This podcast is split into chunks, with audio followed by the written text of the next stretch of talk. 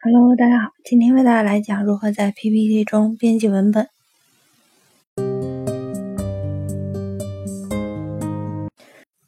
首先，我们打开 PPT，插入幻灯片之后，在左侧的幻灯片列表中选中要编辑的幻灯片，然后在其中单击标题占位符，此时占位符中会出现闪烁的光标。在占位符中输入标题，此时我们可以选中整个文本框，切换到开始选项卡，在字体组中设置字体、字号以及字体颜色，同样可以设置字体的格式。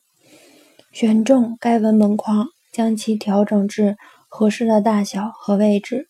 按照相同的方式，可以在副标题占位符中输入文本。以及对文本进行格式设置。